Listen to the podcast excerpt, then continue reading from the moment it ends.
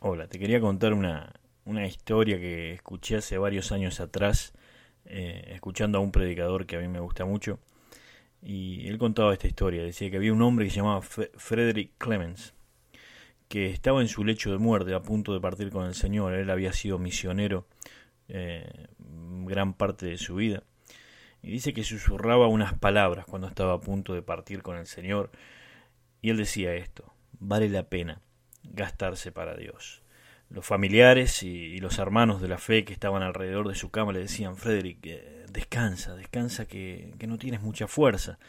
Pero él seguía repitiendo una y otra vez, vale la pena gastarse para Dios. Y yo creo que esto, esto nos hace reflexionar en qué estamos gastando nuestra vida, ¿no?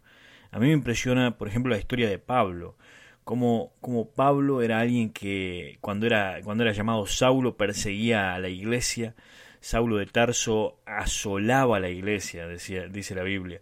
Él entregaba a la cárcel a los hermanos que habían creído en Jesucristo, él, él entregaba a la cárcel y aún él participaba de la muerte de mucha gente que había creído en Jesucristo. Él pensaba que estaba sirviendo a Dios, pero un día, un día él estaba yendo a Damasco y Jesús le salió al encuentro. Y cuando tuvo ese encuentro con Jesús, su vida cambió para siempre.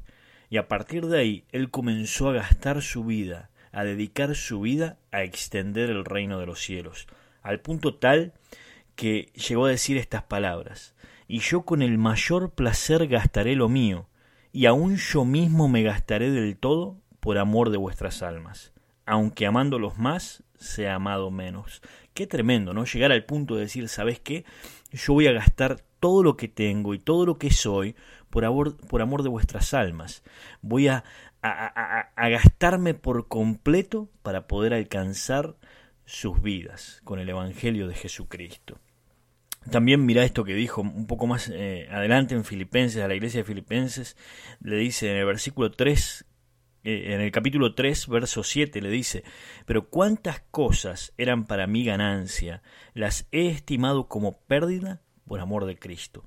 Y ciertamente aún estimo todas las cosas como pérdidas por la excelencia del conocimiento de Cristo Jesús mi Señor, por amor del cual lo he perdido todo y lo tengo por basura para ganar a Cristo. Qué cosa más hermosa, ¿no? Poder llegar a ese punto de decir, ¿sabes qué? Todo esto en la vida, todo lo que tengo, todo, si es necesario, lo voy a dar para Dios, lo voy a dar para el Señor Jesucristo. Qué increíble, ¿no? Y, a mí me ha, hecho pensar mucho y meditar estas semanas en estas frases. Se me venía de vuelta la frase esa a la mente, ¿no? De vale la pena gastarse para Dios. Y la pregunta es, ¿en qué estás gastando tu vida? A veces estamos desesperados por, por, por vivir una vida de lujos, una vida que, sea todo para nosotros, tener más, más, más, y, nunca alcanzamos lo que deseamos. Una noche, eh, una madrugada hace unos días atrás, estaba, este, eh, el Señor me despertó y, yo sentía que el Espíritu Santo me hacía una pregunta y me, y me preguntaba, ¿sabes por qué mucha gente nunca está satisfecha con su vida? Y en oración el Señor me respondió y me dijo, es porque viven para sí mismos. ¿Cuánta gente vive para sí mismo. Aún sirviendo dentro de la iglesia, no lo hacen por amor a las almas, no lo hacen por amor al otro, sino por, por, por, por, ellos mismos, para vanagloriarse, para que los demás miren que están sirviendo, para que los demás miren, uy, mira qué santo el hermano, mira qué, qué, qué, qué hombre de Dios, qué mujer de Dios, y eso masajea su ego. Pero qué lindo ver cuando hay hermanos y hermanas que realmente dan su vida por los demás, que realmente sirven a Jesucristo con amor y sirven al hermano, a la hermana, y tú ves que no lo hacen por vanagloria ni para gloriarse en sí mismos, sino por amor a la obra, por amor a Jesucristo. Cuando tú ves que aún aquellos que no sirven en la iglesia, eh, que no están trabajando en la iglesia, pero que tienen su trabajo secular, aún en sus trabajos predican el Evangelio a través de su forma de vivir, a través de su forma de actuar, Hace poco un amigo le pasó algo tremendo. Él, estábamos hablando y, y, él tenía un problema con su negocio y no estaba entrando, no le estaba entrando trabajo. Y de repente es como que comenzamos a ver de que era por el tema del nombre que le había puesto, porque había sido una situación un poco rara como le puso el nombre, y, había varios de nosotros que pensábamos que tenía que cambiarle el nombre, pero cuando el hermano de él le dijo a, a este muchacho no, no le gustó mucho la idea y se fue un poco enojado, y era ya tarde, y paró en una peluquería. Y él dice, no sé por qué, pero me dieron ganas de cortarme el pelo y llegué a una peluquería y me empezó a cortar el pelo y de repente la mujer que estaba en la peluquería cortándole el pelo le comenzó a hablar de parte de Dios y le comenzó a decir, tienes que cambiarle el nombre a tu compañía increíble. Eh, sin saber nada, esta mujer le estaba profetizando, le estaba hablando. Esta no era una mujer que estaba como mujer en una iglesia, ni que estaba sirviendo en un ministerio. Era una mujer que estaba trabajando, estaba cortando el pelo en una peluquería, pero aún allí Dios la usó para darle palabra a uno de sus hijos.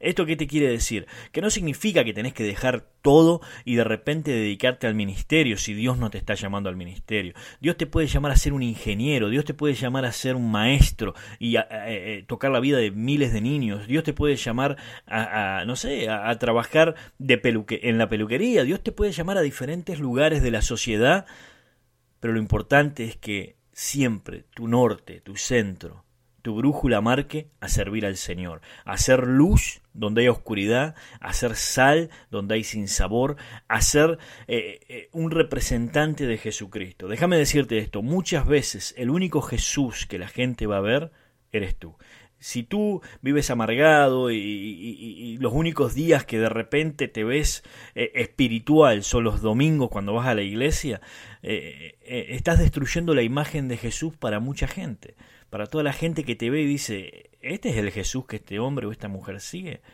Pero yo quiero decirte de que vale la pena, vale la pena que tú te gastes para Dios, vale la pena que lo que sea que tú hagas reflejes a Jesús en tu vida. Pero solamente podemos reflejar a Jesús cuando hemos tenido un encuentro con Él.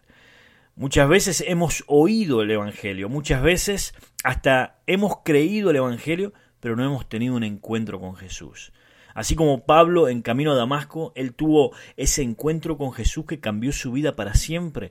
En este día yo te quiero invitar a que tú de todo corazón le ores a Jesús y le digas, Señor, yo también quiero un encuentro contigo. Así como Pablo tuvo su encuentro, yo también quiero ese encuentro. Y yo te puedo asegurar, cuando tú tengas un encuentro con Jesús, nunca, nunca más tu vida será la misma.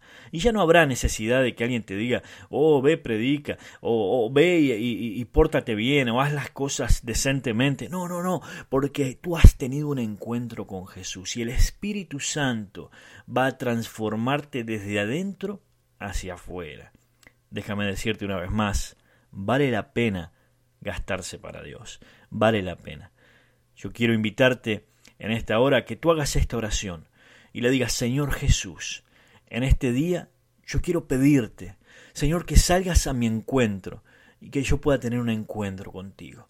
Que tu presencia, Señor, llene este lugar donde estoy y que me abrace y que tu Espíritu Santo me llene con tu presencia. Señor, quiero gastar mi vida para ti. No la quiero gastar en mis placeres, en mis deseos, cosas que no me llenan, cosas que son temporales, si no lo quiero gastar para ti, quiero hacer tesoros en el cielo, cosas que sean eternas, de valor eterno. Ayúdame, Señor, a bendecir a aquellos que te necesitan. Sabes, me gustaría también terminar diciéndote esta pequeña historia. Hace un tiempo atrás mi hijo quería comprarse una bicicleta y había guardado siete dólares. Él tenía unos cinco años y me dice, papá, tengo plata para ir a comprarme mi bici, vamos a comprarme mi bici. Yo le digo, ¿cuánto dinero tenés? Aquí tengo, y me mostró, eran como 7 dólares. Le digo, bueno, vamos. Cuando llegamos a la tienda, agarramos la bici que le gustaba, era mucho más dinero que 7 dólares, por supuesto, y él contento fue a la cajera y le dio sus 7 dolaritos, pero yo por atrás pasé mi tarjeta. A veces decimos, sabes, yo, yo no, no, sé predicar, yo no, yo no tengo conocimiento, a mí me falta tanto. Pero Dios hace lo mismo con nosotros, Dios sabe que te falta. Dios sabe que ninguno de nosotros, por más que eh, estemos hace años predicando o hayamos visto cosas increíbles, aún nos falta mucho. Todos nosotros nos falta. Por eso necesitamos de Dios. Y Dios también te dice, ¿qué tenés? ¿Qué tenés? Lo poquito que tenés yo lo puedo usar. Si querés que te lo ponga de una manera más espiritual, en la Biblia cuenta cuando eh, Jesús vio a la multitud que tenía hambre y les dijo a los discípulos, denle de comer. Y los discípulos dijeron, Señor, ni todo el dinero que tenemos bastaría para, para darle de comer a toda esta gente. Y Jesús les dijo esto, ¿qué es lo que tienen? Y él dijo, Señor, tenemos unos panes y unos peces, muy poquitos. Y él le dijo, dámelo. Y él oró, partió y le dio de comer a la multitud con eso poquito que le habían dado. Déjame decirte que hoy en día en el mundo hay un hambre espiritual tremenda. Y no está siendo saciada porque aquellos que tenemos la respuesta, en vez de servir a los demás, buscamos nuestro beneficio propio. Queremos la presencia de Dios, queremos el toque de Dios para sentirnos bien y no nos damos cuenta de que en realidad la presencia de Dios en nuestra vida es para bendecir a aquellos que están necesitados. Si tú dices, sabes, me falta tanto para poder ser luz, para poder ser sal, no, tú ya lo tienes. Lo poquito que tú tienes, dáselo al Señor y el Señor lo va a usar para darle de comer a las multitudes. En esta hora te, te animo a que tú le digas, Señor, aquí tengo lo poquito que tengo. Señor, tengo estas manos, úsalas para que cuando abrace a alguien, para cuando toque a alguien, tu bendición vaya sobre esa persona. Señor, tengo esta boca, que cuando le sonría a alguien, ellos puedan ver tu presencia en esa sonrisa. Déjame decirte que lo poquito que tú tienes es más que suficiente en las manos de Dios. Si Dios ha tocado tu vida, si necesitas oración o si quieres ponerte en contacto con el ministerio, puedes escribirnos a oración arroba fuego de Dios tv. Puedes visitar nuestro website en fuegodedios.tv y estamos en contacto. Hasta la próxima semana con otro podcast de Fuego a las Naciones. Que Dios te bendiga.